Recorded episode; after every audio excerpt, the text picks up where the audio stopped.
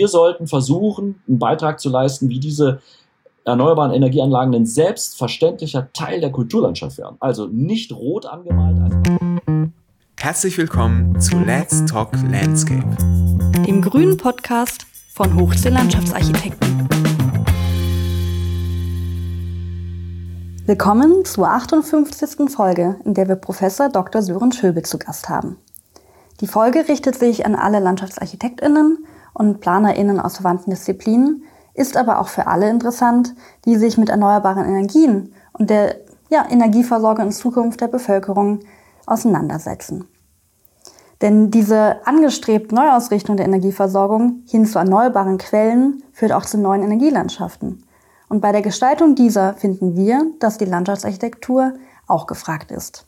Professor Schöbel leitet seit 2005 die Professur für Landschaftsarchitektur regionaler Freiräume an der TU München.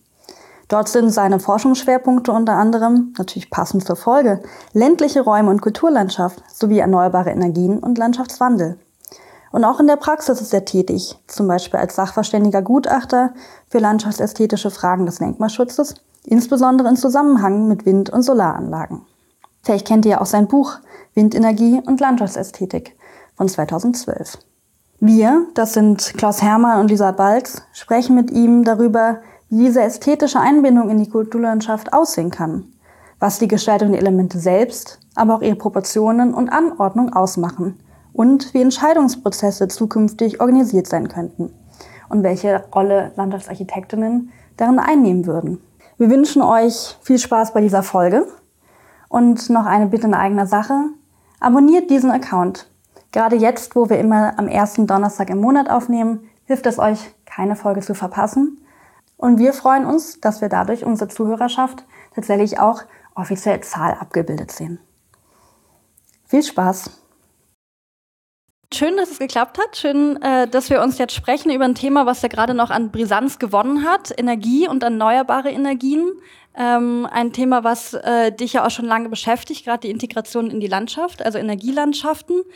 Ähm, und da würden wir gern starten mit einem Bild. Und zwar nicht das Bild von Windradanlagen, wie man sie vielleicht äh, nicht schön findet oder wie sie nicht positiv bewertet sind, sondern das Gegenteil davon. Wie kann Windenergie und Landschaft zusammengedacht sich gegenseitig stärken? Hast du da vielleicht was, wo die Zuhörenden gleich mitgenommen werden und dieses positive Bild vor Augen bekommen? Ja, ihr habt ja gerade wahrscheinlich schon mal gesagt, dass ihr mit jemandem spricht, der in Bayern arbeitet. Darf ich die bayerische Variante für die Erklärung wählen? Absolut. okay, aber da dürfen alle anderen nicht böse sein. Es ist auch keine Blasphemie. Also ich würde am ehesten sagen, wenn ich eine Windenergieanlage da stehen sehe, wo ich sagen würde, da hätte sie der liebe Gott auch hingestellt, dann ist das der richtige Platz und dann sieht das auch gut aus. Mhm. Sehr gut. Das ist die bayerische Erklärung. Wie siehst du es in Norddeutschland? Die, ja, die norddeutsche ist, äh, also die, die brandenburgische wäre äh, Ausdruck höchsten Wohlgefallens, da kannst du nicht meckern. Mhm. Also wenn dann auch nicht gemeckert wird, sondern wenn einfach gesagt wird, mh, mm, da hätte ich sie auch hingestellt. So, das ist eigentlich das Beste. Und noch schöner wäre es, wenn man sagen könnte, da haben wir sie hingestellt. Das wäre jetzt die Krönung. Mhm. Das finde ich gut. Wenn es also wirklich etwas ist, was die Gesellschaft gemeinsam auch konsensfähig als gut befindet oder sich ähm, genau. damit identifizieren kann. Und daran hapert es ja eben oft, ne? dass sich diese Thematik um die Windenergie oft in, ähm, in, ja, in Diskussionen verliert oder auch in, in Positionskämpfen verliert, wo man nicht mehr miteinander um eine gute Idee ähm, streitet, sondern eher so versucht, den anderen ähm, sozusagen in ein schlechtes Licht zu rücken. Woran liegt das denn, dass man ähm, diese wunderbaren äh, positiven Assoziationen, die du jetzt geschildert hast, so selten hört? Also, ähm, ich muss dir widersprechen. Und ja, du hast ja gesagt, ich darf das. Absolut. Auch. Weil wir, wir stricken ja diese Erzählung so ein Stück weit weiter, indem wir immer sagen, das wäre so. Dass es zur Windenergie keine positiven Emotionen, keine positiven Ansichten und Positionen geben würde. Das stimmt aber gar nicht. Die allermeisten Leute stehen der Windenergie positiv gegenüber. Und ich behaupte sogar, es gibt in den letzten Jahrzehnten kein Thema, wo so eine große gesellschaftliche Mehrheit für etwas gestanden ist. wir liegen bei 80, 85 Prozent seit dem Ukraine-Angriff, wahrscheinlich sogar bei 90 Prozent gesellschaftlicher Zustimmung dafür, dass wir Windenergieanlagen in Deutschland in großer Menge brauchen. Aber ist die Diskussion nicht immer ähm, sozusagen einseitig geführt, weil die Leute, die dann unmittelbar von der Windenergie mh, hm, sagen wir mal, beeinflusst sind, ich nenne es jetzt mal ähm, neutral, beeinflusst werden, weil sie die in Sichtweite haben, weil sie ihre Landschaft äh, in ihrem unmittelbaren Lebensumfeld verändern. Ähm, vielleicht, äh, da sähe die Prozentzahl, die du jetzt genannt hast, vielleicht ein bisschen anders aus. Ja, aber nach den Umfragen, da gibt es ja empirische Studien dazu, ne? also wo Befragungen gemacht werden und immer wieder.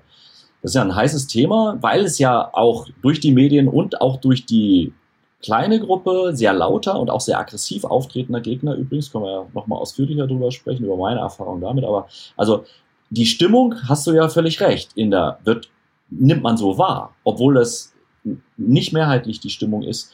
Ähm, das, also ich, ich glaube, dass dieses ähm, Verhältnis sich gar nicht verändert durch die Nähe, die man zu einer Anlage hat. Also es ist aber, es ist aber dann, wenn man näher dran wohnt. Es ist dann doch aber immer wieder erstaunlich, wenn ich jetzt, ich nehme jetzt mal so ein bisschen so eine kritische Haltung ein, obwohl ich ja eigentlich genau zu 99 Prozent deiner Meinung bin in diesem, bei diesem Thema. Ähm, gerade weil du das Bayern, das Bayern-Beispiel jetzt eben so herangeführt hast, äh, da wo der liebe Gott äh, das hingestellt hat, da schaut es gut aus und das ist prima. Gerade in Bayern haben wir ja im Verhältnis zu den übrigen ähm, Bundesländern einen relativ geringen Windkraftausbau. Da gab es äh, ja so eine Partei, die, glaube ich, CSU heißt, die unter anderem in den letzten Jahrzehnten auch äh, auf Bundesebene Windenergie nicht unbedingt äh, befördert hat, soweit ich das äh, richtig verfolgt habe in der Politik und insbesondere im eigenen Bundesland ähm, auch ähm, immer als jemand aufgetreten ist, der die Abstandsregeln eher restriktiv auslegt, sogar noch äh, den Windkraftausbau bremst und der dann auch, als es darum ging, die mit den großen Trassen, die die Energie von den äh, norddeutschen Windfeldern in den Süden bringen, ähm, zu arbeiten, auch lange Zeit blockiert hat. Wie kommt denn dieser Widerspruch mhm. zustande, dass man ja, also wir können deine vorherige Frage, die ich ja noch gar nicht fertig beantwortet habe, jetzt mal in den Zusammenhang stellen, weil Bayern ist es einfach nicht gewohnt gewesen. Ne? Es gab relativ wenige Windenergieanlagen und was man nicht kennt, davor hat man erstmal Angst. Und das trifft nämlich auf die Anwohner, potenziellen Anwohnerinnen von Windenergieanlagen zu. Also wenn du irgendwo wohnst und dann heißt es, da kommt was, dann, dann, dann geht die Stimmung erstmal in den Keller, das stimmt. Aber diejenigen, die Erfahrung mit Windenergieanlagen in ihrer Nachbarschaft haben, die sind da viel entspannter. Und vielleicht beantwortet das eben auch die Frage zu Bayern. Ne? Man hat sich davon eben, weil man auch natürlich vor 15 Jahren Windenergieanlagen noch nicht in der Höhe und Größe bauen konnte, weil die Kräne gefehlt haben dafür, ähm, dass das sich hier hätte so bahnbrechend lohnen können, wie das ja inzwischen der Fall ist. Ne? Also so eine billige und, und auch, auch relativ verlässliche Energie zu schaffen. Das war einfach nicht der Fall. Und ähm, dann kommt dazu, also weil ich muss auch sagen, auch CSU-Lokalpolitikerinnen massenhaft in Bayern pro Windenergie sind. Und zwar schon vor Fukushima, spätestens aber seit Fukushima. Und jetzt natürlich nach dem russischen Angriff erst recht.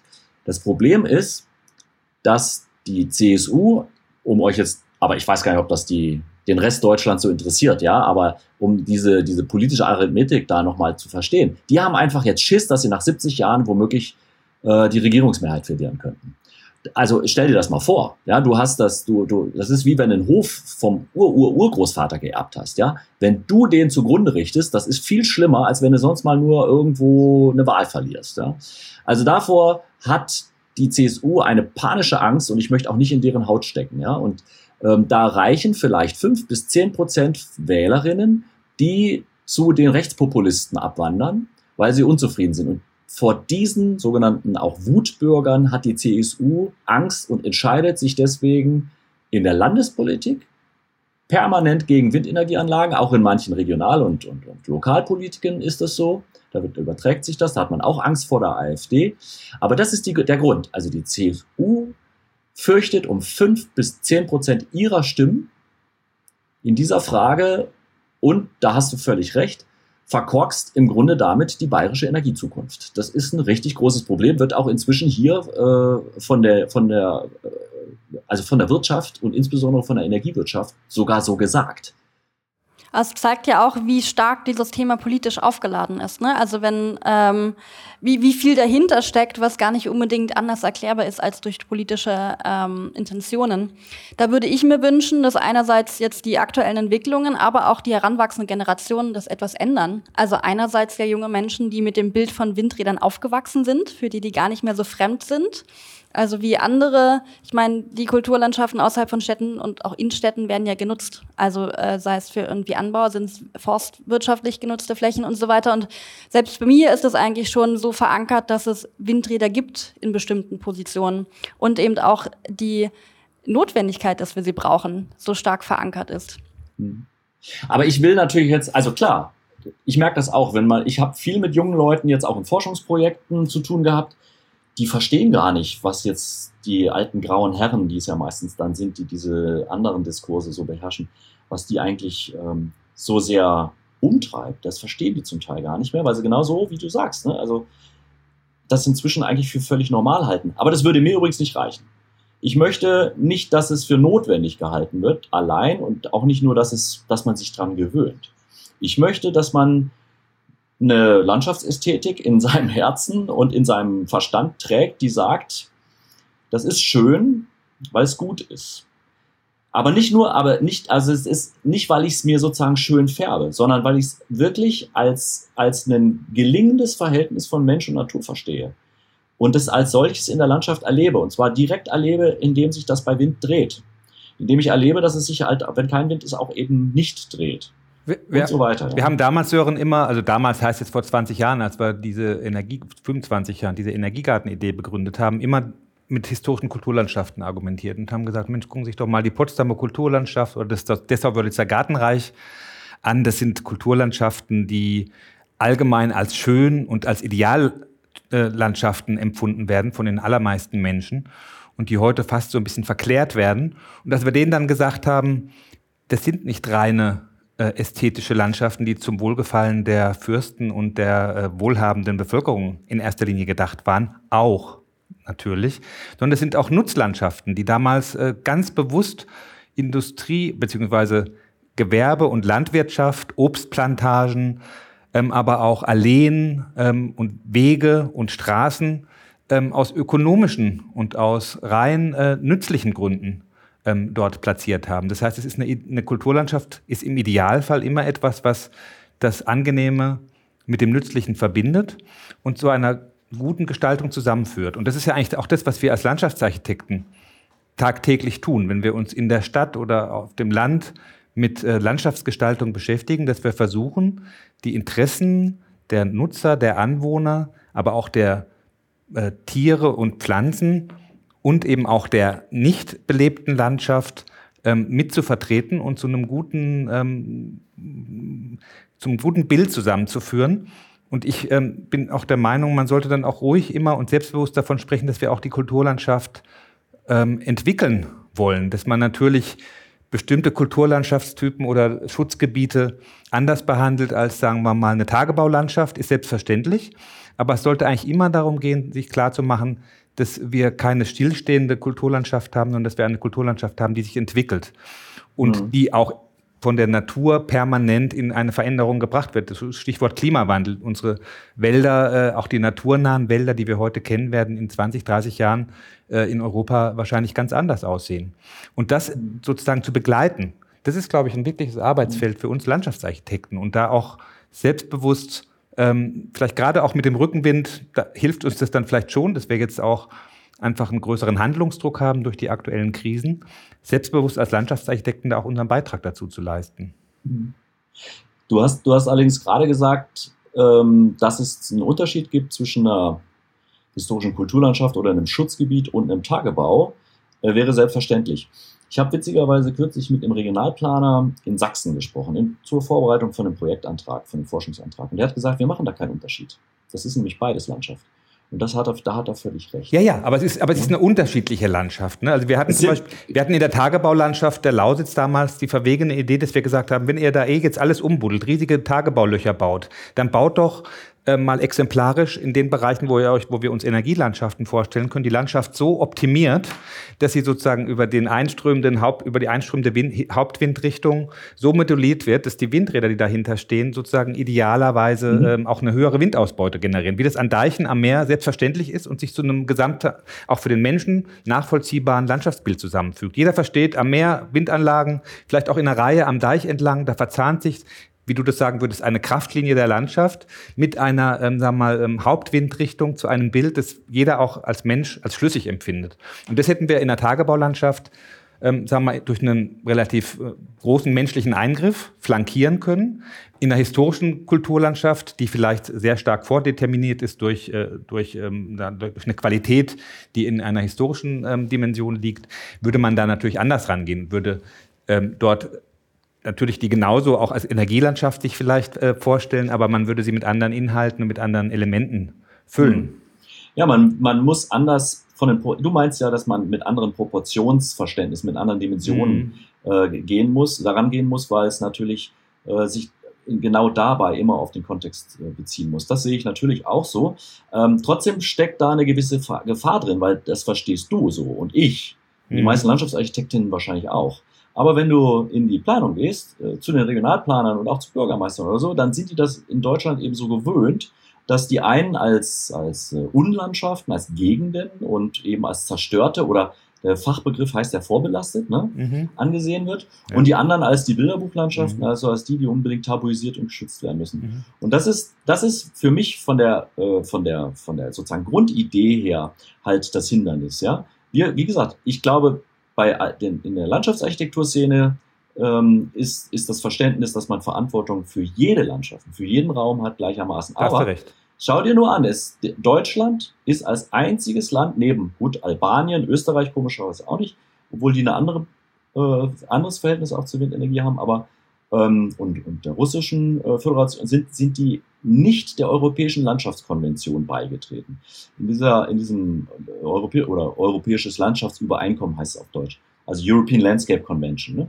Lohnt sich, absolut das anzusehen. Ist ganz harmlos. Steht nur drin, man soll einen Preis verleihen, äh, man soll das Ganze irgendwie wichtig und, und oder als, als, als wichtiges politisches Thema nehmen. Und es ist so eine Art von, von Grundrecht, dass nämlich Landschaft, und zwar grundsätzlich überall, in Bilderbuchregionen, aber auch in sozusagen gestörten ähm, Regionen eine die zentrale Umweltqualität für die Menschen darstellt und dass wir deswegen den Tagebau als Gestaltungsaufgabe und natürlich auch die historische Kulturlandschaft, wo du ja auch schon gesagt hast, die bleibt ja nicht so, ne? die verändert sich natürlich auch massiv, ähm, äh, wo wir beides eben als eine gleichwertige Gestaltungsaufgabe, sie sind nicht gleich, sie sind auch nicht gleich schön, aber unser Auftrag ist es, beide mit gleich viel ja, Kraft und, und ähm, mit, mit gleich viel ähm, Mühe und Wertschätzung also eben zu behandeln. Ne?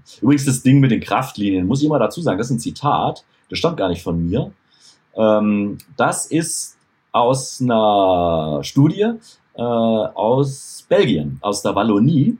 Die benutzen das nämlich und witzigerweise, worauf berufen sie sich? Auf die Europäische Landschaftskonvention. Ja, äh, die, es gibt sowas auch aus in Frankreich. Also das sind offizielle Handreichungen der dortigen Ministerien für die Planer, also eben für Regionalplaner, die bei uns immer meinen, sie müssten sozusagen die Guten ins, äh, äh, wie heißt ins Körbchen und die Schlechten ins, ins, äh, ins Kröpfchen. Ähm, sie müssten immer sortieren, schöne Landschaft, nicht schöne Landschaft und da in die nicht schön, da stellen wir es rein. Und ähm, da haben die äh, Regionalplaner und, und auch kommunalen Planer in Frankreich, in Schottland, in der Wallonie, in Dänemark, in Holland, ich könnte jetzt noch weiter aufzählen, ja, ich habe da lauter Handreichungen, die die Regierungen für die Leute gemacht haben, wo drin steht, ja, Windenergie gehört künftig zu den Landschaften dazu, deswegen ist es eine Gestaltungsaufgabe. Und wir müssen zwar schauen nach sowas wie Kraftlinien oder auch nach einer Kapazität, also dass jede Landschaft unterschiedlich viele und eben, wie du ja sagst, vielleicht auch unterschiedlich hohe Windenergieanlagen aufnehmen kann. Ne? Aber dass man überhaupt noch sagt, da nein, weil das darf ja nicht, weil das soll sich ja nicht verändern, das, davon muss man sich verabschieden. Ne? Da waren ja gerade zwei ganz wichtige Botschaften drin. Also einerseits, dass es positive Beispiele gibt und andere Länder uns vielleicht voraus sind, wo man ja auch abschauen kann. Und dann eben, dass es nicht per se böse Elemente sind, die eine Landschaft hässlicher machen, sondern eben ähm, da rausgeholt werden müssen, ne, aus diesem äh, Klischee, dass man sie nicht verstecken soll, sondern dass man sie bewusst zeigen kann. Ähm, da würde mich interessieren, um jetzt zu so einem konkreten Punkt vielleicht auch zu kommen oder was junge Landschaftsarchitektinnen, die vielleicht bei dir im Studium sind, da lernen. Gesetz der Tatsache, wir wollen zum Beispiel, weiß ich nicht, Deutschland setzt sich für dieses Ziel 100 neue Windräder. Wie würdest du dir wünschen, dass ähm, FachplanerInnen zusammenkommen und die Politik und die BürgerInnen, um eben dort den guten Standort für zu finden? Mhm, also ähm, du hast ja die Akteurinnen, die dazugehören, schon alle aufgezählt. Ne? Ähm, ich würde, weil wir im Moment gerade eine, ja, eine festgefahrene Situation haben, die es eben nicht erlaubt, 100 Windräder jede Woche irgendwo aufzustellen, weil so viele Fachleute und Politiker gesagt haben, wo es überall nicht geht. Ne? Die letzten Jahrzehnte sind so viele Pläne gemacht worden, wo behauptet wurde, da passt es nicht oder da wollen wir es nicht oder so. Ähm, und dass es jetzt eigentlich nur geht, indem man nochmal eine Art von Neuanfang macht mit einer anderen ähm, Denkrichtung. Das, und die kann, glaube ich, nur von Bürgerinnen und Bürgern ausgehen. Bevorzugt auch von jüngeren Leuten natürlich, die man, äh, und zwar von Leuten, die der ganzen Sache offen gegenüberstehen, aber nicht also sozusagen äh, voreingenommen, weil sie schon in Energiearbeitskreisen oder sonst wo irgendwo tätig gewesen sind. Also Leute aus der, aus der Bevölkerung, das, man nennt sowas Planungszelle oder Bürgergutachten oder so, gibt es ganz viele solche Modelle, auch schon etabliert und angewendet. Und ähm, das heißt, man, man stellt denen genau die Aufgabe, zu sagen, also 100 Stück müssen es sein. Und die Menge ist von unserer Gesellschaft beschlossen. So, und jetzt sollen sie die verteilen. Und, da, und der ganz wichtige Punkt dabei ist jetzt, nach unseren Erfahrungen, wir haben das ja in Forschungsprojekten gemacht, denen dann jetzt nicht zu sagen, ihr verteilt die jetzt und sagt, wo sie genau stehen sollen, sondern ihr probiert mal aus, wo ihr sagt, wo sie gut hinpassen. Und aus dem leiten wir dann gemeinsam Regeln ab. Und dann hast du nämlich nicht das Problem, dass Bürger dann sagen, ja, da, da hast du dieses NIMBY, habt ihr ja schon angesprochen, dieses, dieses NIMBY-Problem, dass jemand sagt, not in my backyard oder dass jemand meint, nee, da darf ja nicht, sondern dass die Bürgerinnen im Grunde ähm, zusammen mit uns als Expertinnen, die das ihnen übersetzen, nicht die das bestimmen, wirklich nicht, sondern die das nur übersetzen, was die Bürgerinnen sich an Regeln ausdenken, wo die Anlagen, also nach welcher Regel die Anlagen platziert werden sollten. Und dann, dann machen wir eine Kulisse und dann geht's weiter. Und dann muss man auch nicht gleich mit der vollen Masse anfangen, weil man hat ja nicht gesagt, wo sie genau hin müssen und wo sie überall sonst nicht hin dürfen, sondern man hat ja erstmal nur gesagt, wo sie besonders gut passen. Und dann kann man damit anfangen und kann dann immer noch weitere Standorte suchen. Das ist der große Vorteil von so einem umgekehrten Planungsprozess, als der, den wir im Moment gerade machen. Ich meine, wir haben jetzt viel über Windenergieanlagen gesprochen. Wir kommen sicherlich nachher noch auf andere erneuerbare Energien, die auch äh, sozusagen Einfluss auf äh, die Landschaft und aufs Landschaftsbild haben werden. Aber die Windenergien sind nun mal das ähm, vermeintlich augenscheinlichste und das sozusagen räumlich äh, wirksamste äh, Bauwerk äh, aus den, bei den erneuerbaren Energien.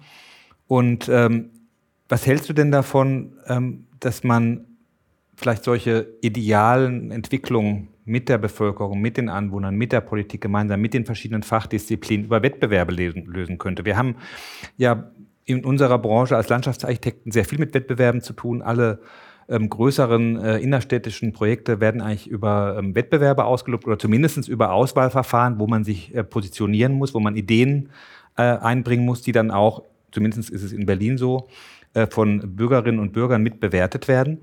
Aber jetzt beim Thema Energielandschaften und äh, Energieanlagen im öffentlichen Landschaftsraum ähm, gibt es sowas nur sehr, sehr selten. Ich, ich kenne Beispiele aus anderen äh, Bundesländern, äh, aus anderen Ländern, wo Wettbewerbe für erneuerbare Energien und für ähm, Windanlagen ähm, gemacht wurden, Landschaftsarchitektenwettbewerbe. Und ich hatte das in der Uckermark ähm, eigentlich mal versucht, übers Ministerium einzufädeln. Da gab es äh, eine, eine, Gemeinde oder ein Amt, das großes Interesse hatte, weitere Windenergieanlagen äh, zu bauen, das also auch eine große Bereitschaft in der Bevölkerung vorgefunden hat. Da gab es die Windhöfigkeit. Es gab auch äh, so, ähm, in, der, in der Raumordnung äh, einen gewissen Rahmen, der das ermöglicht hat. Und meine Idee war, ähm, und ich habe da ziemlich viel schon dazu gearbeitet und ausgearbeitet, einen Wettbewerb auszuloben, der auch in den Juries, die dann dann entscheiden, welches denn äh, die beste Idee für die äh, Landschaft ist, natürlich alle Interessensgruppen und alle Fachgruppen mit vertreten hatte. Und es hat damals, äh, jetzt ungefähr zehn Jahre her, beim Ministerium für Schulterklopfen gesorgt und für ähm, wohlwollende, warme Worte. Aber letztendlich wollte keiner daran. Keiner wollte sozusagen wirklich sich mal dieser Diskussion stellen. Äh, jeder hat, äh, wusste, was für ein heißes Eisen das Thema erneuerbare Energien politisch ist. Und mal zu versuchen, so einen positiven Ansatz, wie wir das jetzt formuliert haben, mal wirklich auch durchzustehen.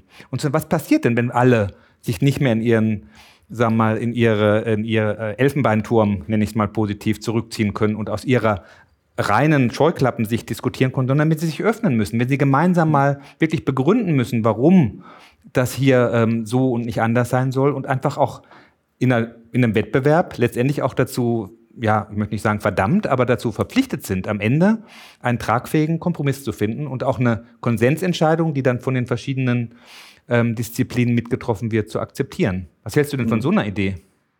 Na, im Grunde äh, ist ja das, was ich über die Regeln sage, auch eine Art von Wettbewerb der besten Idee. Mhm. Ähm, du meinst ja jetzt auch keinen klassischen Architektenwettbewerb, wo sozusagen der Genius, ja, also der, der geniale Wurf, der, der auch gleichzeitig so eine Art von Endzustand darstellt, ähm, dann eins zu eins umgesetzt nee, werden müsste. Ideenwettbewerb. Ne? Gibt ja den ja Begriff. und oder auch mhm. Gutachterverfahren. Ja. Also tatsächlich so, dass man äh, Teams zusammenstellt. Ne? Ich bin dagegen, dass die Bürgerinnen und Bürger äh, völlig alleine machen zu lassen. Mhm. Ähm, erst recht die Anlagen einfach nur zu verteilen. Äh, einfach deswegen, weil man dann schnell eben, weil, weil die selber dann in, in solche, äh, ja, im Grunde Legitimationskonflikte hineingeraten, ja, oder in Loyalitätskonflikte hineingeraten, indem sie ähm, ja, im Grunde dann meinen, sie müssten jetzt für diesen konkreten Standort, für den einzelnen Punkt viel zu viel Verantwortung übernehmen. Ähm, ich würde sowohl bei Wettbewerben als auch bei allen anderen Beteiligungsverfahren dann vor allem eben nochmal darauf pochen wollen, dass es darum geht, diese Regeln aufzustellen. Und die Regeln als Prozesse aufzustellen, sodass man sagt, also es wird nicht ein idealer Endzustand im Masterplan entworfen, auch jetzt nicht, auch nicht in einem, in einem Verfahren, in, an den Bürgerinnen beteiligt sind oder so, sondern man, man macht einen Wettbewerb, der aber natürlich immer auch ähm, mit de, von dem Bild begleitet werden muss, was es dann bedeutet. Also das ganz, ganz wichtig. Das ist unser Job. Wir müssen das übersetzen über Visualisierungen, über Modelle in die Bilder, wie die Landschaft nachher damit aussieht. Und zwar so realitätsnah wie möglich. Ähm, und dass aber diese, die, das eigentliche Wettbewerbsergebnis nicht das Bild sein sollte, nicht der statische Endzustand sein sollte, sondern, der, sondern die Regeln, die diesen Prozess begleiten. Das, glaube ich, ist ganz, ganz wichtig. Und dann ist es im Grunde, ähm, ob das jetzt in so einem öffentlich getragenen Wettbewerbsverfahren, heißt ja eigentlich nur, dass man jetzt nicht zum Beispiel eine zu, zufällig ausgewürfelte Bürgergruppe jetzt sowas machen lässt, sondern ein Team, wie du es beschrieben hast, ne, von, von Experten, von, von Bürgerinnen ja, gegeneinander antreten lässt, das, um die beste Idee. Finde ich, finde ich, ist, ist eine super, ist eine super Alternative. Und, und das Geniale wäre ja auch, Sören, dass man dann, äh, man muss es ja, wie gesagt, du hast jetzt sozusagen sogar noch etwas weniger ähm, konkret dir vorgestellt, ich habe schon so ein bisschen gedacht, ob es nicht in so eine Richtung Masterplan gehen könnte. Da muss ja noch nicht verbindlich sein, aber da könnte schon auch Gesamtbilder zumindest mal zur Diskussion stellen. Doch, doch, unbedingt, das muss man auch. Und dann, und dann, haben, ja. wir, dann haben wir nämlich, wenn wir äh, so unsere ähm, selbstausbeuterischen Landschaftsarchitekten und uns selber angucken, haben wir mit einem ordentlichen Preisgeld, das ich, hoff, das ich mir dazu wünschen würde, am Schluss vielleicht für eine Region oder für einen Landschaftsbereich, den wir da aus, äh, ausgucken, ähm, auch vielleicht vier, fünf, sechs ähm, tragfähige und tolle Ideen, die dann auch mal öffentlich diskutiert werden können und wo man auch mal sagen kann, was sind die Vorteile, was sind die Nachteile, warum. Ne? Das ist ja im Gutachterverfahren nicht unbedingt so, dass dann am Ende eine Lösung umgesetzt wird, sondern dass man dann sagt, okay, man tut vielleicht auch zwei, drei zusammen. Und diese Bilder und diese ähm, Möglichkeiten, wie die verschiedenen Landschaften, und du hast jetzt gesagt, eigentlich müssten alle Landschaften damit betrachtet werden, ähm, aussehen könnten, wenn man so offensiv äh, mit neuen Bildern irgendwie agieren würde, die würd, das würde ich mir wünschen. Und da gibt es viel mhm. zu wenig. Ich erinnere mich von damals, als wir diese Energiegarten-Skizzen und Bilder und Ansichten gemacht haben, die wurden also hier rumgereicht in der Garten- und Landschaft und in den ganzen Fachämtern. Die waren zum Teil ähm, aus, heutiger Rück, aus heutigem Rückblick, weil die Windräder ja noch viel kleiner waren, fast so ein bisschen niedlich. Ähm, aber trotzdem hat sich da doch äh, gab es da viele, die sich dafür interessiert haben. Und wenn ich mir gucke, wie viel Zeit jetzt ins Land gegangen ist und wie wenig positive Bilder in den Medien im Umlauf sind, auch bei dir letztendlich, äh, hier im Tagesspiegelartikel gibt es online zumindest ein Foto von so einer Kraftlinie in den Alpen. Aber ähm, es gibt ansonsten wenig, wenig Bilder und die, wir leben in einer bilderdominierten ähm, Welt. Und ähm, das würde ich mir wünschen, dass vielleicht über solche Wettbewerbe oder Gutachterverfahren ähm, auch kurzfristig, das geht ganz schnell, das kann man innerhalb von einem Jahr ähm, oder vielleicht sogar ja. noch schneller irgendwie entwickeln, regionspezifisch solche, solche Bilder erzeugt werden. Genau, und damit beschreibst du auch ziemlich genau unseren äh, ganz wesentlichen Beitrag. Nicht nur zu sagen, ähm, welche, wie dann, also wir sind jetzt keine Techniker, ne, die nur den dann eintretenden Zustand technisch abbilden auf eine optimale Art und Weise, sondern wir sind schon auch Beratende, die sagen, auf welche Art und Weise man solche Regeln formulieren könnte. Es fängt dabei an zu sagen, ähm, welche Proportionen gut sind. Und aber wir entscheiden dann das nicht, sondern wir fügen solche Aspekte in die Diskussion ein. So haben wir es gemacht. Wir haben gesagt, wir zeigen euch jetzt mal, was ist 2H, was ist 3H, was ist 4H, was ist 6H und was ist 10H. Ja, mit H, meinst du, mit H meinst du Höhe, ne? Für die, die nicht ganz so in ja, diesem das ist der, das, das ist der Abstand. Das ist also durch diese berühmte 10H-Regelung in Bayern, weiß, kennt das in Bayern wirklich jeder natürlich. Ne? Äh, das bedeutet, die, ähm, der Abstand der, Wind, also der Windenergieanlage zur, zum Standort eines Betrachters oder einer Bebauung eben im Verhältnis zur Höhe. Also 10H bedeutet bei einer 250 Meter hohen Windenergieanlage einen Betrachtungsabstand von zweieinhalb Kilometern. Und da ist es eben so, da haben wir, wir haben da architektonische Grundregeln. Äh, ich habe die vom Hans Leudel, also aus dem, aus dem Freiräumen entwerfen, aus dem Buch. Ne? Da, ähm, der hat ja da die Grundlagen aus den antiken Proportionslehren in die Landschaftsarchitektur übertragen. Und wir haben es allerdings nochmal geprüft, also auch nicht, weil er hat das natürlich mit Denkmälern, mit Brunnen oder, oder Skulpturen oder wie auch immer eben natürlich äh, beschrieben. Und wir haben es dann natürlich nochmal mit Energieanlagen in mehreren Projekten äh, geprüft, auch jetzt wieder mit den, mit, mit, mit einer, äh, ja, mit einem Forschungsprojekt mit so einer Bürgergruppe. Und tatsächlich ist es so, wenn du ähm, etwa den vierfachen Abstand ähm, der Höhe der Windenergieanlage einnimmst, dann hast du in jedem Fall ähm, den Eindruck räumlicher Weite erhalten. Wenn du jetzt näher dran gehst, dreifacher Abstand, ähm, erscheint der Eindruck auch schon weit. Ähm, wenn du näher dran gehst, sieht sie nah aus. Das muss ja nicht schlecht sein. Ne?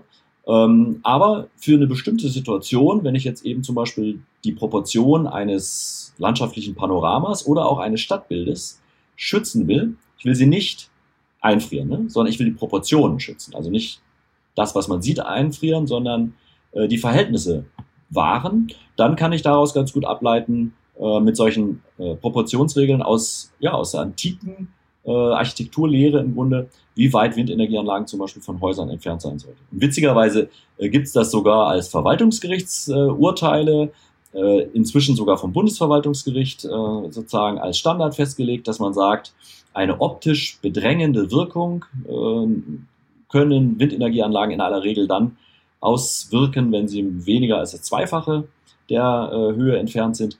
Zwischen dem Zwei- und Dreifachen kommt so drauf an. Ab dem Dreifachen ist keine optisch bedrängende Wirkung mehr da. Und ich sage halt, in so einer vielgestaltigen Landschaft mit vielen proportionalen Strukturen oder proportionsgebenden Strukturen drin, ist man bei 4H auf der wirklich sicheren Seite. Und wenn ich, es gibt noch einen Fall, wenn ich zum Beispiel in einem Marktplatz stehe und ich sehe jetzt in einer Straßenflucht ähm, ein Windrad so in, in so ein städtisches, ansonsten geschlossenes Raumbild hineinwirken, dann äh, ist es besser auf tatsächlich auch 6H zu nehmen. Äh, das gilt aber nicht für die Einfamilienhäuser auf dem, auf dem Hügel irgendwo, sondern es gilt eben wirklich für äh, eng bebaute äh, historische Altstädte oder so, äh, wo das komisch aussehen kann, wenn dann so über den Häusern oder in der Straßenflucht die Windenergieanlagen dann so auf den, in, den, in den Markt rein reinblinken. Ne? Da kann es Sinn machen, eben bis zum Sechsfachen einen Abstand einzuhalten. Das haben wir immer wieder überprüft und deswegen 3H ist äh, wichtig, insbesondere in der Hauptschaurichtung, wenn ich jetzt einen äh, Hof habe in Alleinlage, der im Norden seine Silos hat, dann kann es auch in 2H-Abstand stehen. Aber, ja. aber auch das muss man jetzt ja nicht unbedingt äh, als äh, absolutes Dogma sehen. Du hast es ja auch schon so ein bisschen weich formuliert. Die Übergänge sind fließend, es hängt sehr auf den Landschaftskontext an äh, oder hängt sehr vom Landschaftskontext ab. Und es hängt vielleicht auch davon ab, ob diejenigen, die dann ähm, in dem Betrachtungsraum leben, ähm, eher windkraftaffin unterwegs sind. Ich sag mal, gibt es ja einige Gebiete in Norddeutschland, wo die Menschen eigentlich äh, sich so dran gewöhnt haben oder vielleicht auch selber äh, das sogar gar nicht mehr sich wegdenken wollen, die Windenergieanlagen. Und es gibt andere Gegenden, da ist es vielleicht ähm, komplexer. Also man kann sich schon auch ähm, vorstellen, dass das sehr individuell ähm, von Region zu Region gehandhabt wird und dass es vielleicht sogar auch mal ähm, Regionen gibt, wo gesagt wird, ich finde das ganz okay, wenn ich nur ähm, einen geringen Abstand äh, zu den Windenergieanlagen habe. Insbesondere dann, wenn, ihr, wenn sie auf, meinen, äh, auf, auf, auf, Gemeindegrund errichtet werden und die Gemeinde unmittelbaren ähm, ähm, wirtschaftlichen Ertrag davon hat. Ne? Das spielt ja auch oft ja. eine Rolle. Ja, auch in der, in der Wahrnehmung. In der, das ist für mich immer so ein, so ein weicher Faktor der Akzeptanz gewesen, schon immer. Dass man gerade in den ostdeutschen Bundesländern ähm, sehr ähm, vielleicht auch ein bisschen einseitig immer auf die Apotheker im Westen und auf die Finanziers aus dem Westen verwiesen hat, die im Prinzip die Landschaften im Osten ähm, und in den Anfangsjahren ja wirklich sehr, sehr, sehr ertragreich mit Windenergie äh, bestückt haben und die Region selber mit einem, äh, sagen wir mal, mit einem kleinen Obolus für den Feuerwehrball abgespeist wurden. So ist es jetzt überspitzt äh, natürlich nicht immer gewesen. Die haben auch schon ganz ordentlich profitiert, die Regionen. Aber es war doch nie so ein richtiger Kampf auf Augenhöhe oder so ein richtiger Austausch auf Augenhöhe dabei. Und ähm, von daher könnte ich mir ähm, vorstellen, dass diese Proportionslehre, die du beschrieben hast, aus einer landschaftsästhetischen Perspektive eben auch immer einen subjektiven Faktor beinhalten, der dann äh, möglicherweise auch ähm, von Region zu Region nochmal verschieden ist. Ja, aber äh, ich würde natürlich, das, das mag so sein, ne?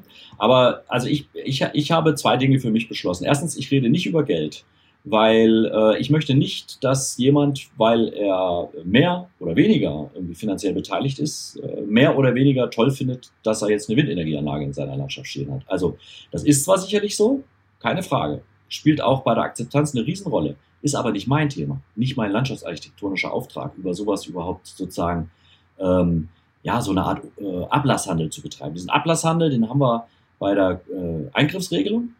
Ja, äh, und den äh, lehne ich deswegen auch sehr, sehr entschieden ab. Also, das heißt also, Windenergieanlagen sollten, auch wenn man daran nichts verdient, ähm, für die Menschen als sinnvoll, dass sie dort stehen, wo sie stehen, gelesen werden können. Nur dann wäre ich, bin ich damit einverstanden. Ja. Also, ähm, dass es jetzt dazu subjektive oder regionale Unterschiede gibt, würde ich auch nicht sagen. Ich habe ja vorhin schon gesagt, es hängt ganz viel damit zusammen, äh, ob die Leute direkt vor einer, in Anführungsstrichen, drohenden Veränderung stehen. Ne? Dann hat man diese, dann hat man oft diese ablehnende Haltung. Wir sagen immer, das oszilliert so. Ja, da geht die, die Akzeptanz geht erstmal hoch, dann geht sie runter, wenn es heißt, bei dir in der Nähe kommt eins. Wenn es dann da steht und läuft und gut läuft, dann geht sie wieder hoch, sagt, ist, ist überhaupt kein Problem. Also äh, sieht eigentlich, also stört mich nicht und, und sieht eigentlich auch manchmal ganz gut aus oder ich kann auch dran sehen, wie das Wetter wird oder so, ja. Und wenn dann zu viele dastehen, oder aber es immer wieder heißt, ja, in Bayern gibt's gar keine, dann geht die Akzeptanzkurve wieder runter. Und dieses, dieses Oszillieren, das müssen wir eigentlich vermeiden. Und da geht's dann weniger darum, ob das eine subjektive Angelegenheit ist, sondern das ist eine gesellschaftliche Frage aus meiner Sicht. Mir kommt da bei dem Thema auch noch eine Frage auf, die bei uns im Vorgespräch kam. Also da ähm, machen wir ja meist zu dritt und die kommt von Lioba, weil wir auch ein bisschen überlegen, ja, wie kann man, ne, ein bisschen kontrovers, pieksig auch in die Richtung mal fragen, äh, wie sich das gerade verändert. Also ich persönlich war ganz erstaunt. Ähm, ich habe ja in unseren Archiven äh, bisschen auch gewühlt und recherchiert und mich vorbereitet, noch aus Zeiten, äh, bevor ich im Büro war ähm, und auch schöne Artikel gefunden, irgendwie wie äh, wir stehen auf der Schwelle zum postfossilen Zeitalter. Der Artikel ist über zehn Jahre alt, also ähm, so viel ist, glaube ich, seitdem nicht passiert. Ähm, und dann fragte Lioba, ob vielleicht damals kein Interesse daran bestand, eben ähm, Energie, Windenergie in die Landschaft einzubetten und heute vielleicht es mit der Keule umgesetzt wird, weil wir es ganz dringend und ganz schnell brauchen. Und zwar Interesse dafür wir wecken können und auch die Notwendigkeit erkannt wird, aber sie halt aus Zeitgründen nicht mehr umgesetzt wird. Ähm, mhm. Kannst du das nachvollziehen oder Klaus, du zuckst, möchtest ja, ich, du ergänzen? Ich würde es vielleicht noch kurz ergänzen. Es ist eben ähm, jetzt gerade, wo der Zeitdruck sich offensichtlich oder das Zeitfenster, das wir haben, um uns äh, wirklich auf das postfossile Zeitalter vorzubereiten und unseren, den, den Klimawandel in den äh, 1,5 äh, Grad äh, Schranken zu, zu halten. Das wird immer kleiner. Das heißt, es, es besteht jetzt die Gefahr, dass irgendwann so ein Panik, äh, so Paniksituationen eintreten. Und das, was wir machen, diese Ästhetik und das Schöne und das, äh, sag mal, Landschaftsbild mit seiner Wertigkeit auf alle Landschaften, hast du sogar gesagt, übertragen. Und keine belasteten Landschaften zu definieren, wo man vielleicht mehr tun kann als in anderen von vornherein. Ähm, das erfordert auch ein gewisses Maß an Überzeugungsarbeit und an Zeit und ich bin ja seit 20 Jahren mit dem Thema unterwegs und du beschreibst ja die äh, Artikel von vor ein paar Jahren äh, oder vor 10, 15 Jahren, die im Prinzip den Eindruck erwecken, als hätte sich nicht so wahnsinnig viel getan. Wie kann das denn gelingen, ähm, jetzt heute unter dem Druck, ähm, der da ist, trotzdem, mh, mm, ja, diese ganzen Ansprüche, die wir jetzt formuliert haben und die Notwendigkeiten mit zu integrieren in kurzer Zeit? Ja, ich fürchte, dass uns sich die, uns diese Frage in der Form gar nicht steht, stellt, weil wir, ähm, wir kriegen gar nicht so schnell äh, die industrielle Grundlage dafür her, so viele Windenergieanlagen und übrigens auch Photovoltaikanlagen zu produzieren, wie wir sie jetzt eigentlich sofort bräuchten. Das heißt also, dass man jetzt Angst davor haben muss, dass Deutschland nächste Woche äh, mit Windenergieanlagen vollgestellt wird, ist Quatsch. Ja, leider muss man sagen, also nicht mit dem Begriff vollgestellt, aber dass wir uns wirklich ähm, substanziell äh, im, also sozusagen verbessern können, ja, das ist leider im Moment nicht, nicht, nicht in Sicht. Ne? Also wir haben da ganz schön industriepolitisch versagt in den letzten Jahren. Ja? Ähm, ich habe übrigens auch gar nicht, also das, das Problem Geschwindigkeit, also Zeit und, und Radikalität der Veränderung. Also diejenigen, die da am ja, ich habe ja diese oszillierende Geschichte beschrieben. Also nehmen wir jetzt mal an, vor Ort mit den Menschen ähm, besteht da jetzt insgesamt eine höhere Bereitschaft, auch was Neues zu wagen. Ähm, hört man auch vielerlei, also vielerorts, ne, dass Leute sagen, nee, nee, ist uns schon klar, dass jetzt da was kommt. Das heißt also, dieses Oszillierende, da sind wir im Moment gerade dabei, dass, dass, dass das Tal der, der, der Ablehnung nicht so tief wird, wie man das sonst hat. Deswegen ist das, glaube ich, schon auch ein guter Moment, den Menschen jetzt zu sagen, auch ehrlich zu sagen, auch bei euch ändert sich was. Ähm, da sind wir auch wirklich dabei. Also das hat Habeck gesagt. Er hat es leider auch wieder negativ gesagt mit diesem Ding, unser Antlitz wird sich verändern, oder das, das, das Antlitz des Landes wird sich verändern, ja. Ähm, ja, hoffentlich. Also für unser Antlitz, wie es jetzt ist, beziehungsweise für das, was wir in anderen Gesichtern dieser Welt irgendwie anrichten, ja, müssen wir uns schämen.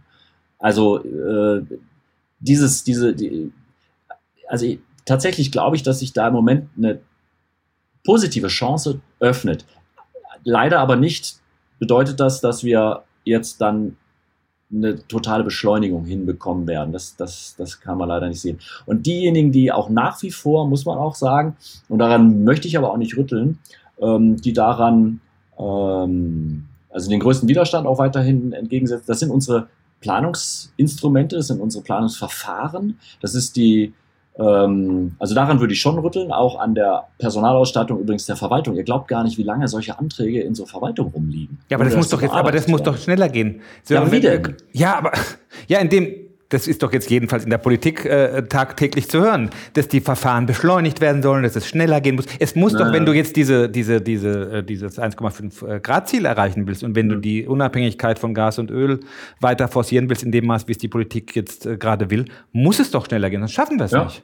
Ja. Und von daher ja, aber was ich sagen wollte, was ich sagen wollte, wo ich nicht der Meinung bin, dass ich das ändern darf, ist, dass wir ein Rechtsstaat sind. Ich habe jetzt, ich habe so viel in den letzten Jahren die äh, großen Vorteile des, Recht, des deutschen Rechtsstaates äh, kennengelernt. Das ist auch unsere Zukunft. Das ist, das ist übrigens noch wichtiger als äh, unsere industrielle Zukunft auf dieser Welt ist, dass wir eine äh, stabile, äh, ähm, äh, also auf mehreren gewaltenteilenden Säulen ruhende äh, Demokratie behalten. Ja? Und deswegen muss zum Beispiel dieser Rechtsweg und müssen auch die, ähm, die Einzelinteressen schützenden Planungsverfahren und so weiter, äh, müssen auch beibehalten werden. Ne? Ähm, Problem ist, dass man an vielen Stellen äh, tatsächlich absichtlich Verzögerungen eingebaut hat. Und Problem ist, dass die Verwaltungen unterausgestattet sind mit dem Personal. Das ist ein Riesenproblem, ganz klar. Mhm. Und ey, was ich mir auch vorstellen könnte, zum Beispiel, äh, wenn man es jetzt auf den Wohnungsmarkt bezieht, zumindest in Berlin, dass es auch Schnellverfahren gibt, ne, für bestimmte Situationen, ähm, die bestimmte Kriterien erfüllen, man das Verfahren dann eben ähm, ja.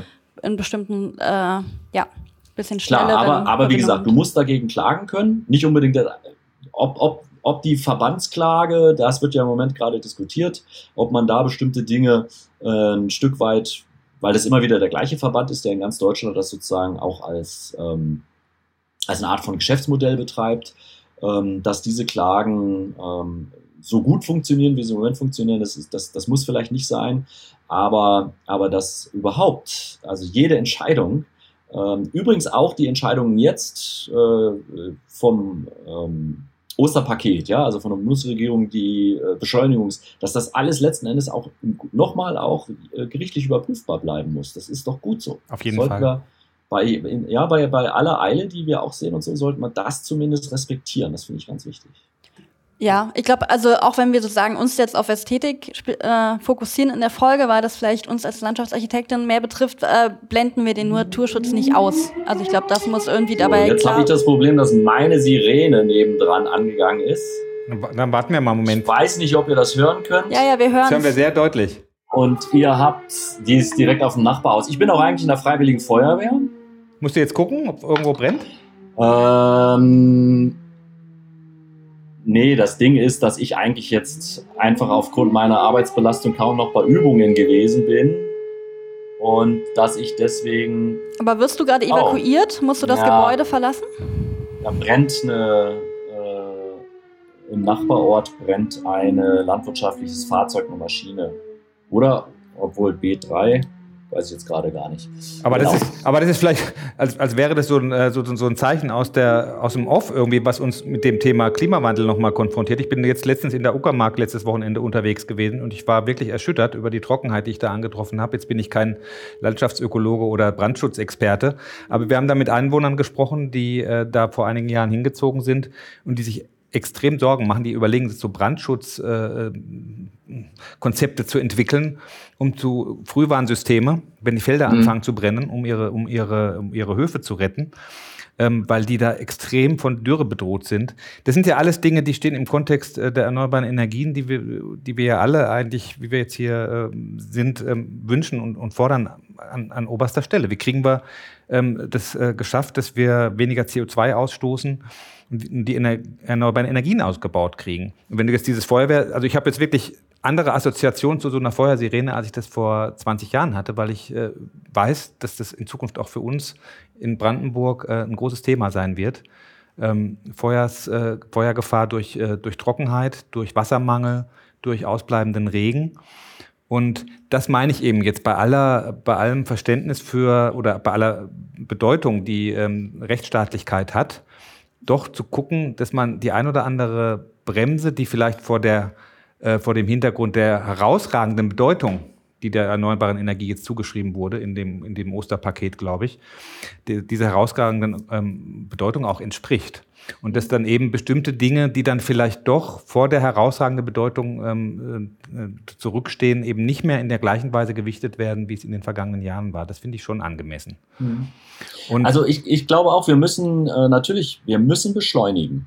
Das ist eine völlig klare Geschichte. Übrigens sind die Vorschläge, die ich vorhin, als ihr gefragt habt, wie ich es machen würde, äh, eingebracht habe, dass es nämlich eigentlich über so Art Planungszellen oder Gutachten mit Bürgerinnen und Bürgern zusammen gelingen kann. Das ist witzigerweise etwas, was am allerwenigsten zusätzliche Zeit erfordert. Ja. Also wir haben das hier in unserer, in, in zwei Gemeinden haben wir es gemacht, in einem Landkreis und in einem, einer Stadtgemeinde mit einer großen Gemeindefläche. Hat zwei bis drei Monate gedauert. Länger geht das auch gar nicht, mit so einer Bürgergruppe zusammenzuarbeiten, denn da ist oft dann auch zu viel Fluktuation drin und so. Und das funktioniert aber. Man muss das vorbereiten.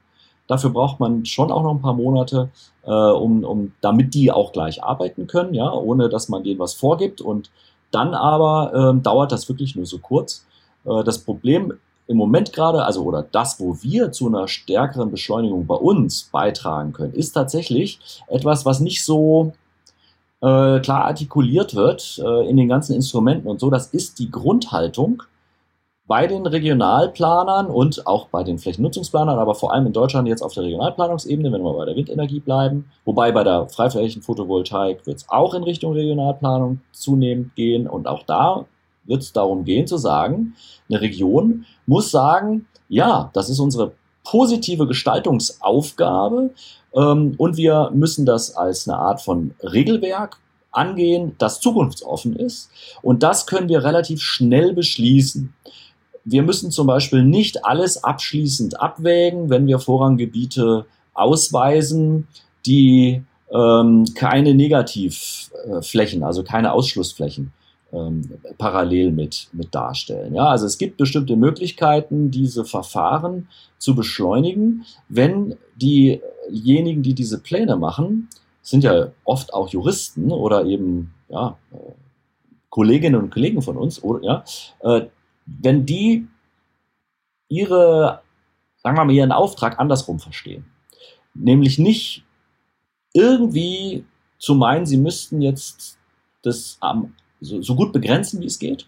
Also das irgendwie hinzukriegen, dass sie genau diese 1,8 Prozent hier in Bayern oder 2,1 Prozent irgendwie in Brandenburg oder ja, dass sie genau das erwischen müssten. Weil das ist ja nur, es ist ja ansonsten ja schlecht und deswegen nur das, was sie unbedingt müssen, sondern dass sie rangehen und sagen, ja, also diese 2,1 Prozent ist uns, wir wissen das ja auch, wir brauchen in Wirklichkeit dann mehr Fläche und dass die sagen, das ist jetzt der Anfang und wir, wir, wir stellen das auch als einen Anfang dar. Und wir werden nach, in aller Vorausschau werden wir auch überhaupt noch sehr viel mehr brauchen als das, was, was die Bundesregierung jetzt gerade sagt.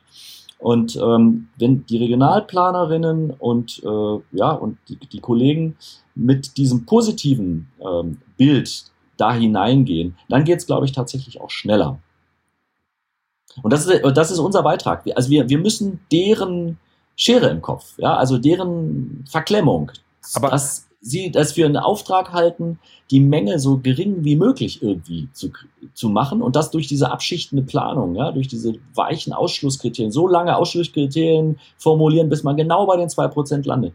Also, dass man davon wegkommt. Da komme ich aber auch wieder auf diese positiven Bilder zurück, die wir in die Köpfe kriegen müssen und die wir in die Öffentlichkeit bringen müssen, die finde ich zu wenig medial präsent sind. Dass wir wirklich ähm, jetzt die Energielandschafts- oder die Landschaftsbilder der Zukunft ähm, in, die, äh, in die Köpfe kriegen und die ähm, vor allem mit einem positiven und einem selbstbewussten und einem gestaltenden. Ja, auch mit, dem, auch mit einem ehrlichen übrigens. Ganz mit dem ehrlichen Ansatz. Wir müssen auch ehrlich sein. Also ich habe ja. hab sehr viel mit, mit Visualisierungen zu tun. Ich habe im letzten Jahr und in diesem Jahr mindestens 150 Visualisierungen gemacht, ja, weil ich viele Gutachten mache zu Landschaftsschutzgebietsverordnungsveränderungen, äh, Änderungen und ähm, auch für landschaftsprägende Denkmäler in ganz Deutschland. Und ähm, es gibt ja auch inzwischen so eine Art von Verständigung darüber, wie eine gute Visualisierung beschaffen sein muss, damit sie eher so dem realen Eindruck entspricht und so. Und habe dann ganz viel natürlich zu tun mit den Visualisierungen, wie sie von nicht nur von Bürgerinitiativen gemacht werden, sondern wie sie auch von den Medien so gemacht werden. Und äh, ein ganz einfacher Trick, den es immer wieder gibt, ist zum Beispiel mit einem Zoom-Objektiv durch die Landschaft zu stapfen und dann Windräder immer neben dem Kirchturm zu fotografieren. Und mit dem Zoom-Objektiv dann mal beim Windrad, was wirklich in Wirklichkeit über drei Kilometer entfernt ist, das immer so darzustellen, als hätte das jemand direkt neben den Kirchturm gebaut.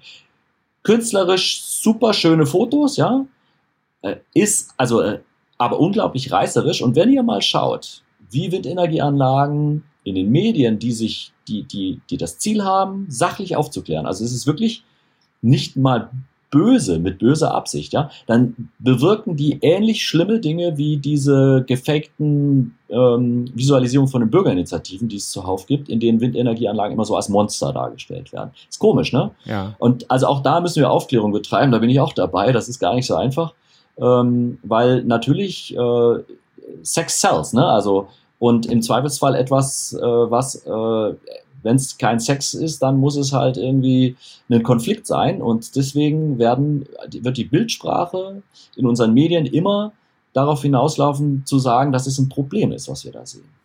Ja, ja, was mir dabei auch äh, noch aufgefallen ist, als ich mich jetzt hier so ein bisschen, ne, die mir die Fotos angeguckt habe und so weiter, ähm, es sind auch immer, ja nicht Klischeelandschaften, aber es sind eher unberührte Landschaften, es sind ähm, rurale Bereiche. Es gibt ja auch in, in Stadtstaaten und in, in eher urban geprägten und besiedelten Bereichen ähm, Windräder. Ne? Und ich glaube in Berlin zum Beispiel, ich habe es dann die sehen immer gleich aus, sind immer technische Bauwerke, die haben dann die drei grünen Streifen und werden ansonsten ihre Materie überhaupt nicht angefasst, wo ich mir auch vorstellen könnte, dass man mehr Menschen mitnimmt, wenn dieses Grundbaustein vielleicht auch mal verändert werden darf und eine Kunstinstallation wird und eine Aussichtsform wird und so weiter.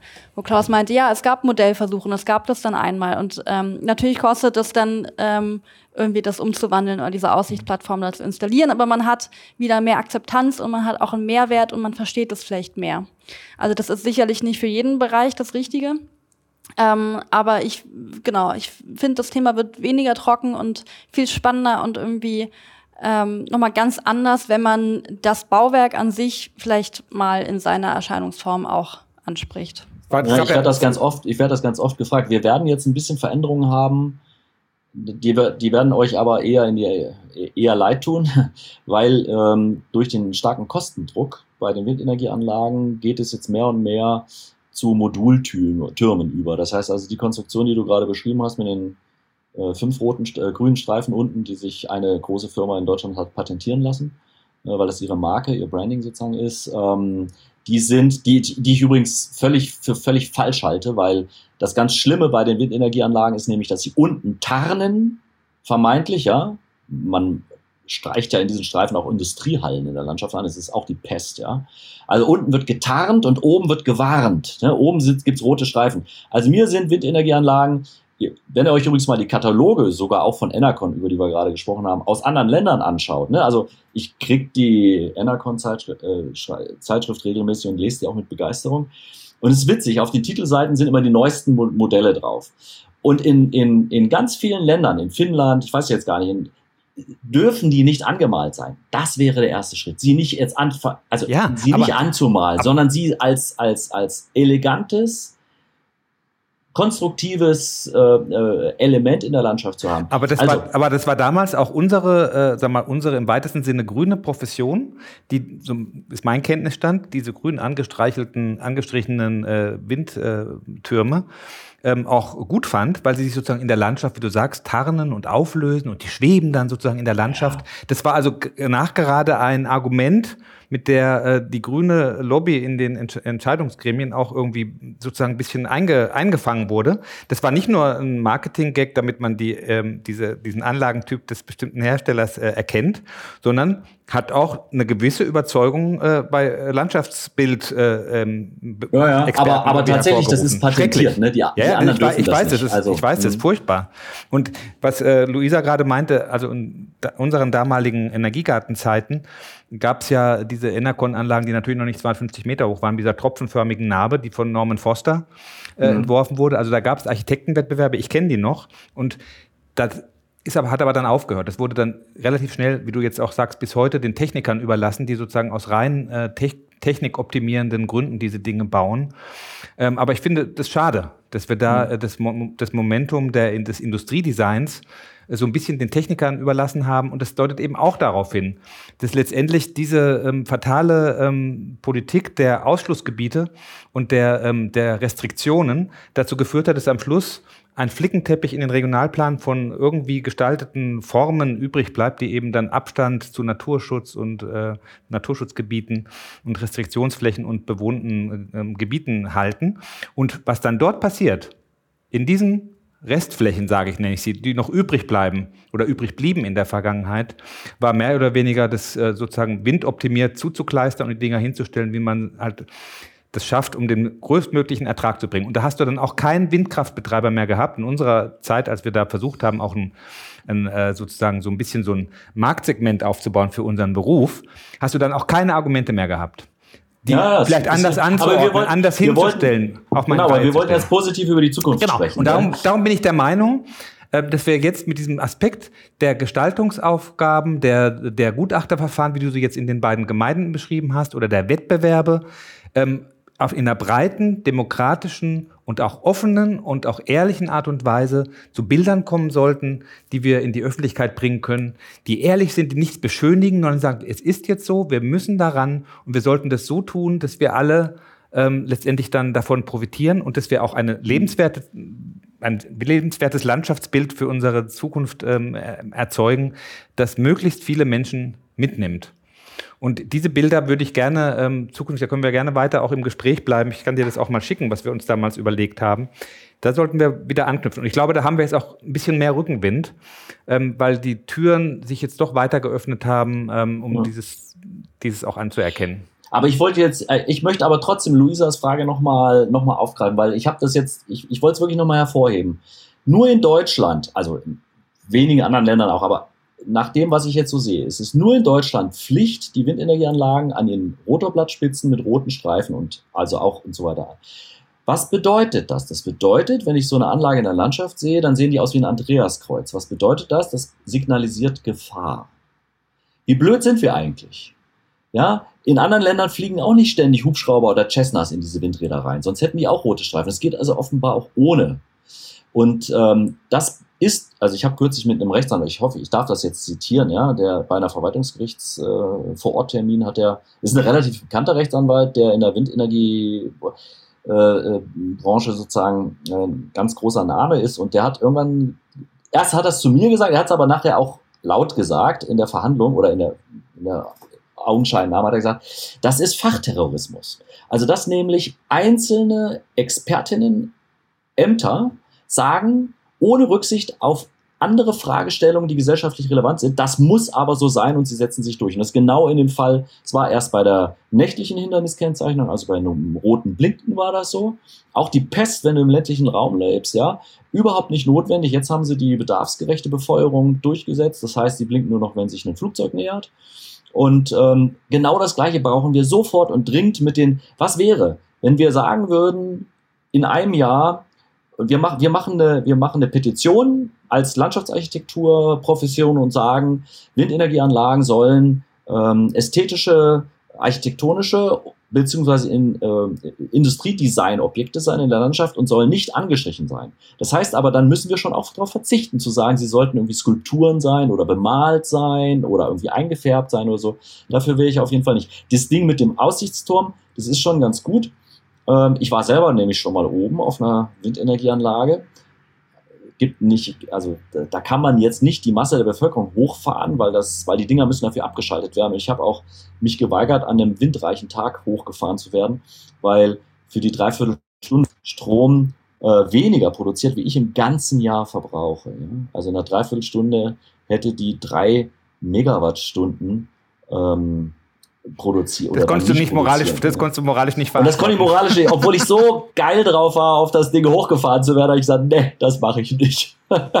Und nee, also das ist äh, schon auch etwas, um natürlich das den Leuten näher zu bringen ähm, dass die Dinge un unten mal aufgemacht werden, dass, die, dass man da ähm, die örtliche Bevölkerung das auch als ihre Anlage auch erleben lässt und so. Das ist schon ganz wichtig. Ist aber bei Windenergieanlagen wird das ganz viel gemacht. Das Problem kriegen wir jetzt bei den PV-Anlagen, dass die, obwohl die nämlich die Möglichkeit hätten, dass man da durchläuft. Ich war gerade in Holland, ähm, in einem Projekt, wo eine Gemeinde, die hatten ein bisschen zu viel Bauland gekauft, wussten dann nicht, viel, was sie damit machen sollten, hatten nicht so eine Nachfrage. Ne? Da haben sie eine Solaranlage da drauf gebaut. Aber eine, die ein Park ist, wo die Leute mit ihren Hunden drin spazieren gehen können. Da ist so ein ähm, Edelkastanienzaun drumherum gezogen, der hat so nachts automatisch schließende Türen dran und ansonsten ist das Ding offen. Also man kann ohne bewacht zu werden oder so da drin rumlaufen. In Deutschland, um Gottes Willen. Mir hat kürzlich ein Projektierer, als ich sowas vorgeschlagen habe, gesagt, der hat bei 20 Versicherungen angerufen. Keine der Versicherungen war bereit, äh, eine Anlage ohne Zaun und Kameraüberwachung, ja, überhaupt auch nur zu versichern. Also, und das sind die Dinge, an denen wir meiner Meinung nach arbeiten können. Wir sollten versuchen, einen Beitrag zu leisten, wie diese erneuerbaren Energieanlagen ein selbstverständlicher Teil der Kulturlandschaft werden. Also nicht rot angemalt als Warnung, nicht eingezäunt, nicht von Kameras bewacht, ja, sondern zugänglich als guter Nachbar. So, das wäre, das ist das, das auch übrigens nicht von mir. Äh, Windenergieanlagen als guter Nachbar ist, ist die uralte Forderung von äh, Paul Geib, das ist so der äh, Urvater der ähm, äh, erneuerbaren Energienästhetik in den USA. Ja. Und, und das müsste uns eigentlich leiten. Ähm, und da, also da glaube ich, ist noch einige, ist, ist tatsächlich auch noch Luft nach oben äh, in der Landschaftsarchitektur mit solchen ähm, Projekten äh, tatsächlich auch an die Struktur der Anlagen selber dran zu gehen. Ja. Bei der Windenergie ist das weniger, weil die Dinge halt einfach immer höher werden müssen auch. Äh, aber jetzt die große Aufgabe bei der Photovoltaik. Also da ist es nicht notwendig, dass, es, dass das 10, 30, 100 oder noch mehr Hektar äh, in einem Stück umzäunt sein wird. Gibt es keinen physikalischen Grund dafür. Es gibt nur im Moment finanzielle Gründe dafür, das zu tun. Und das zum Beispiel sollten wir in jedem Fall vermeiden. Ja. Wie viele Landschaftsarchitektinnen sind an Bebauungsplänen äh, für Sonderbaugebiete, äh, FF, also äh, Freiflächen-Photovoltaikanlagen beteiligt, ja. Und, äh, und äh, ein Bebauungsplan braucht einfach eine Festsetzung, dass man durch die Anlagen durchlaufen können muss. Ja, und, und ich brauche eine, ich brauche, und zwar wieder auf die jeweilige Landschaft bezogen, sind wir wieder bei sowas wie Kraftlinien oder Kapazitäten oder so, auf die jeweilige Eigenart der landschaftsbezogene Maximalgrößen für Photovoltaik-Freiflächenanlagen brauchen wir. Ganz dringend. Das wäre jetzt ein Wahnsinnsbeitrag unserer Profession, um da nicht die Akzeptanz in der Bevölkerung. Da, da, trennt, da trennt, sich leider wieder so ein bisschen der, ähm, sag mal, der, äh, die, trennen sich so ein bisschen die Fachdisziplinen. Ne? Die Bebauungspläne und die landschaftspflegerischen Begleitpläne, die werden eben traditionell, so ist jedenfalls meine Erfahrung, äh, von einer anderen ähm, Klientel Landschaftsarchitekten betrieben, als es sozusagen wir als klassische Objektplaner sind, die also auch die Gestaltung und die Ästhetik als einen ganz, ganz wesentlichen Aspekt unserer, unserer Arbeit ansehen und auch einen Gestaltungswillen. Und ich bin zum Glück in Trebin äh, bei Glau hier im Süden, waren wir mal in der Lage vor äh, einigen Jahren, ähm, ergänzend zu einer äh, Naturparkausstellung im Freiraum ein weiteres Feld, ein weiteres Ausstellungsfeld äh, hinzuzuentwickeln mit einem anderen Eig Grundstückseigentümer ähm, und der, der dort Photovoltaik unterbringen wollte. Und das ist uns dann da wirklich gelungen, auf der anderen Straßenseite zwar, aber letztendlich ein weiteres äh, Erlebnisfeld zu integrieren. Wir hätten gerne noch eine Aussichtsplattform gehabt. Äh, wir hätten gern auch noch, ähm, noch mehr sagen wir mal, Gestaltung dort integriert, aber wir haben es geschafft, dann im Grünordnungsplan dann auch zumindest eine Durchwegung zu ermöglichen. Nicht überall hin, das ging eben wegen den Versicherungen nicht. Und auch, sagen wir mal, eine räumliche Verzahnung, die man, glaube ich, auch wenn man dort sich bewegt, ähm, ähm, wahrnimmt. Und wir haben auch ge es geschafft, die Ausgleichsmaßnahmen, die ja immer fällig werden, du hast sie vorhin als sehr kritisch beurteilt, aber es gibt sie nun mal, die Ausgleichsmaßnahmen eben nicht nur das ist auch ein Riesenthema in meinen Augen, nicht nur in ökologische Maßnahmen zu investieren, sondern eben auch in Landschaftsbild. Aspekte zu integrieren. Ne? Gerade bei den Ja, auch in die sozialen Fragen. Oder auch in also, soziale Aspekte, ja, genau. Da das ist aber, es, es, ist aber leider, weil dieser, dieser Aspekt der Grünordnungspläne, der landschaftspflegerischen Begleitpläne von einer Berufsgruppe Landschaftsarchitekten entwickelt wird, die nicht unbedingt den Gestaltungswillen als ihren Hauptaspekt ihrer Arbeit ansehen, zumindest ein schwieriges Unterfangen. Und da ja. würde ich mir eigentlich wünschen, dass die verschiedenen ähm, sag mal, ähm, Schwerpunktbereiche Gestaltung und Ökologie sich wieder als ganzheitliche, nachhaltige ähm, Profession verstehen, die gemeinsam arbeiten sollte. Und das würde ich mir eben bei den Wettbewerben oder Gutachterverfahren, die wir vorhin diskutiert haben, vorstellen, dass da eben beide Seiten miteinander sitzen und sich mit ihren jeweiligen Schwerpunktthemen befruchten zu einem gemeinsamen, nachhaltigen, äh, ganzheitlichen Bild. Deswegen hatte ich ja vorhin gesagt, dass das eben auch ein Aufgabenfeld der Regionalplanung werden muss, weil du das nämlich bei der einzelnen Anlage vor Ort gar nicht durchsetzen kannst, weil dann stehst du ja im vollen Wettbewerb äh, um, die, um die Kosten, ja, und natürlich ist das, wenn du einen Weg durchlegst, hast du doppelt so viel Zaun oder wenigstens ein Drittel mehr Zaun, ja, äh, mit den entsprechenden Kosten und dann heißt es gleich wieder, das lohnt sich nicht. Und wenn du das aber in einer ganzen Region für alle gleichermaßen als Regel festlegst, ne, ähm, geht das durchaus. Und äh, es gibt auch noch ein paar andere Dinge, die man dazu vielleicht noch erwähnen dürfte, die dann auch einen Bürgermeister überzeugen könnten. Wenn ich zum Beispiel Regeln schaffe dafür, dass Wind, solche Solarfelder, Photovoltaik-Freiflächen, ne, dass die nicht so groß sein dürfen, dann bringe ich das, was die oft haben wollen und gar nicht aber durchsetzen dürfen eigentlich, ja, dass ich nämlich Großinvestoren aus der Gegend fernhalte und ähm, Mittelstand und Kleinunternehmen beziehungsweise Leute vor Ort, die Bauern vor Ort, ja, denen ermögliche kleinere Solarfelder zu bauen, ja, äh, bringe ich damit äh, nämlich voran. Das heißt also, diese Dezentralisierung, ähm, die hat ganz klar auch noch ein soziales, gesellschaftliches äh, Plus, die ich da jetzt landschaftsästhetisch fordere. Und da sind wir wieder dabei. Ich möchte eine Landschaftsästhetik haben, die ähm, deswegen schön ist, weil sie Sinn macht. Genau, das Angenehme mit dem Nützlichen. Genau. Ich meine, das waren jetzt so viele Forderungen und positive Anregungen für die Zukunft, dass ich glaube ich damit ähm, die Folge schließen würde, oder? Bevor jetzt noch mehr äh, kommen und man gar nicht weiß, wo man anfangen soll. So kann vielleicht jeder der Zuhörenden sich auch ein Päckchen schnüren oder von irgendwie, weiß ich nicht, die Bürgerinitiative gründen oder, ähm, weiß ich nicht, einen, einen Beitrag dazu leisten in einer Form, in der er kann und möchte. Vielen Dank, mhm. Sören. Das war ja. super. Danke euch auch. Es hat Spaß gemacht.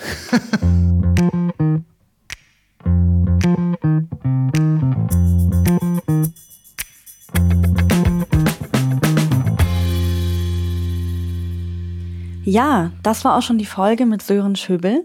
Wir hoffen, sie hat euch gefallen. Es ist ja ein sehr aktuelles Thema. Also wir sind uns sicher, dass in eurem Bekanntenkreis auch der ein oder andere sich für Landschaftsarchitektur, für Freiraumgestaltung und eben auch die Energielandschaften interessiert. Also empfiehlt sie sehr gerne weiter, dort, wo ihr sie gerade gehört habt. Und wir haben in vier Wochen wieder einen spannenden Gast bei uns. Anfang Dezember kommt Klaus Pellmann zu uns.